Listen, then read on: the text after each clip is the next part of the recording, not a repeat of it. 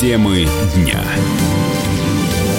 Вы слушаете радио «Комсомольская правда» в студии Игорь Измайлов. Цены на аренду жилья в России обещают взлететь уже в этом году, да причем сразу до 10%. Сначала рост будет небольшой, а вот летом произойдет первый всплеск, за ним может последовать второй, и дальше как пойдет. Такой прогноз дали в крупнейших агентствах недвижимости. Рост стоимости аренды, дело в том, что должен пойти вслед за повышением цены квадратного метра в новостройках и вторичках. Из-за удорожания жилья люди откладывают покупку своей квартиры до появления выгодных пред, предложений, но в это время они как раз-таки живут в съемных квартирах, да и не только они. Это во многом и приводит к росту цен аренды. Главный редактор интернет-журнала «Мир квартиры» Ирина Богатырева отмечает, что несмотря на рост стоимости аренды, доходы-то собственников жилья не растут.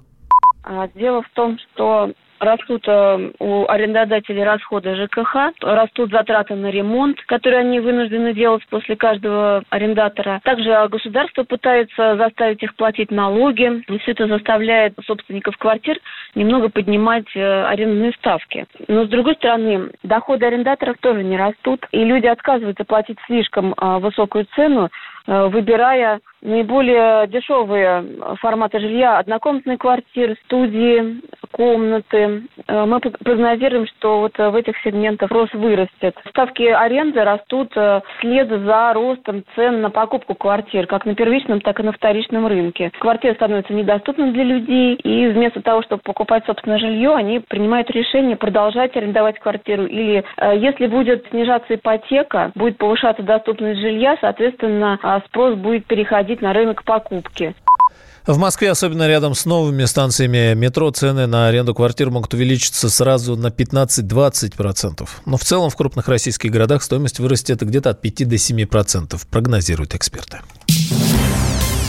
Медиа-менеджер из Челябинска узнала, что вдруг выиграла грин-карту США. Но только на нее Дарья э, Филичкина никогда не подавал. Вместе с уведомлением пришли важные документы, которые нужно было сохранить. Но тщательно разобравшись в ситуации, была найдена тезка Дарьи. Она проживала в Екатеринбурге. Документы были благополучно переданы законному владельцу. Как часто происходят такие ситуации и какие могут быть последствия, разбирался корреспондент «Комсомольской правды» Василий Воронин. Случается так, что у двух людей совпадают фамилия, имя и отчество, а порой даже и дата рождения. Но еще хуже, когда ваш полный тезка получает штрафы или не платит по счетам, а должником признают человека абсолютно невиновного. Мы собрали истории челябинцев, которым не дают покоя их двойники. Так, челябинец Дмитрий Верин оказался тезкой широко известного в узких кругах религиозного деятеля. Верин занимается установкой систем очистки воды, отопления и канализации. Как рассказал Дмитрий, неожиданное и удивительное знакомство произошло с ним при выезде на очередной заказ. Приезжаю, а там ребята, типа новая церковь, строят себе дом. И некий человек все это рассказывает. Вот здесь вот нам такой радиатор сюда, такой радиатор. Приятно, все хорошо. Говорит, ну, с кем мне контактировать? Дмитрий с вами? Я говорю, да, да, запишите более корректно меня. Я говорю, вот Дмитрий верен. И такой смотрю, а он побледнел. Открываешь, что не так? Он такой, Дмитрий, подождите, что вам здесь надо? Что вы здесь цирк устроили? Что вы суете там что-то ваш нос в наши дела? Я говорю, как дела? Отопление же надо делать. То потом он мне говорит, стойте, а может это не вы? Я говорю, а может это не я? Я уезжаю, но недолго думаю, я прям сразу, Дмитрий Верин, церковь. Просто забиваю свои данные. Это Дмитрий Верин, у него там новый свет, а я был у какого-то другого человека, какой-то другой религиозной школы.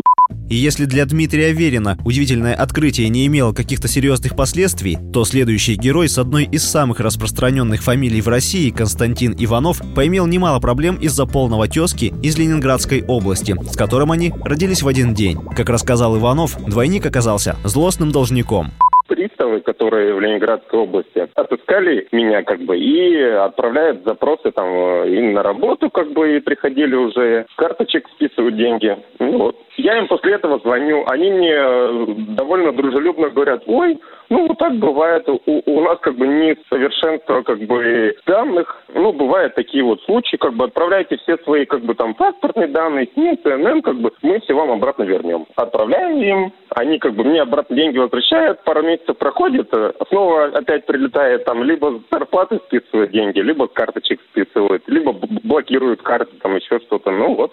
Приставы по-человечески все понимают, извиняются, но по закону продолжают списывать деньги с карты. Иванов написал заявление в прокуратуру. Обращение рассматривают. А вот специалист по внедрению программного обеспечения Дмитрий Макаров, напротив, сам того не подозревая, доставил массу хлопот своему тезке, который, кстати, тоже из Ленинградской области. Дмитрий признался, что ничего не подозревал до тех пор, пока тезка не написал ему в соцсетях. Родились мы в один и тот же день. Даже дата выдачи паспорта у нас совпадает. К сожалению, я раньше не совсем аккуратно водил, и у меня было большое количество автоштрафов. Все штрафы списывались с его заработной карты. У нас только города проживания разные. У меня Челябинск, у него Санкт-Петербург. А когда это уже стало систематически делаться, уже начал узнавать и узнал, что вот в Челябинске существую я. А потом просто контакт, соцсети, не помню какие из них, и, в общем-то, подружились. Ну, потом мы созвонились, я вернул деньги, и вот до сих пор дружим уже на протяжении долгого количества времени. Он занимается занимается у него ряд бизнеса, поэтому у меня приходят его квитанции какие-то на кредиты. Он уже мне пишет, что на него списывается штраф, я просто уже ему дистанционно деньги перекидываю.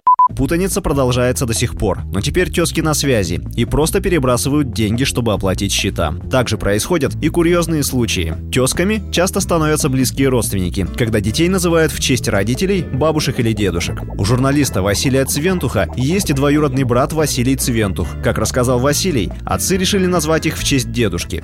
Нас различают только по отчеству. То есть он Василий Центух, я Василий Центух. Мой брат младше меня на два года, а мы ходили в одну и ту же школу. Я учился не очень добросовестно, хулиганил, поэтому все доставалось моему брату, хотя он учился хорошо. То есть преподаватели, когда встречали нового Василия Центуха помладше, они уже заочно к нему относились негативно. Полиция нас как-то остановила проверить документы, это еще было в Казахстане. И мы достаем паспорт, они смотрят мой Василий Центух, записывают, передают там по базе, ну, проверяли, типа телефон украден или еще что-то. Э, доносят информацию, все, Василий Цвентух, такой-то, такой-то, теперь ты паспорт, он дает тоже. Василий Цвентух, они говорят, вы что, шутите, что ли? Как так? Говорю, ну вот, родственники, они говорят, а что родители так? Потому что нас назвали в честь дедушки э, наши отцы, родные братья. Как обстоят дела в судебной практике и можно ли оградить себя от такой ситуации, мы спросили у адвоката Александра Щербинина. Он отметил, что от такой ситуации застраховать себя пока невозможно. Этих случаев десятки по всей России каждый год, и невиновные люди теряют свои деньги. В то же время очень сложно их возвращать. К примеру, э, совпадение произошло у человека, который живет там в Калининграде, списали деньги по постановлению пристава, который находится в Владивостоке. Должен писать какие-то письма, пока они придут, пока их пристав обработает, удовлетворит ли эту жалобу или просто закроет на нее глаза, дальше жалобу подавать. По моей практике, если сумма небольшая, то люди просто не связываются с этим. Ну а если уже сумма значительная, может занять несколько месяцев. У меня такие случаи на практике были. Ни один человек не может там на других запрашивать, собирать информацию законным путем. А во-вторых, даже если вот он нашел и знает, что в другом регионе есть там полная тетка, невозможно предвидеть, какое должностное лицо, какой службы произведет эту ошибку. Нельзя предугадать ее и защититься от нее. Никто не может быть уверен в том, что такая неприятность не случится с ним. Остается надеяться только на то, что ваш полный тезка окажется порядочным человеком. Василий Воронин, Комсомольская правда, Челябинск. Самые осведомленные эксперты, самые глубокие инсайды, самые точные прогнозы. Точные прогнозы. Знаем все лучше всех. Ведущие. Неудержимый Мардан и прекрасная Надана Фридрихсон. Первая радиогостинная «Вечерний диван» на радио «Комсомольская правда». Два часа горячего эфира ежедневно по будням в 6 вечера по Москве.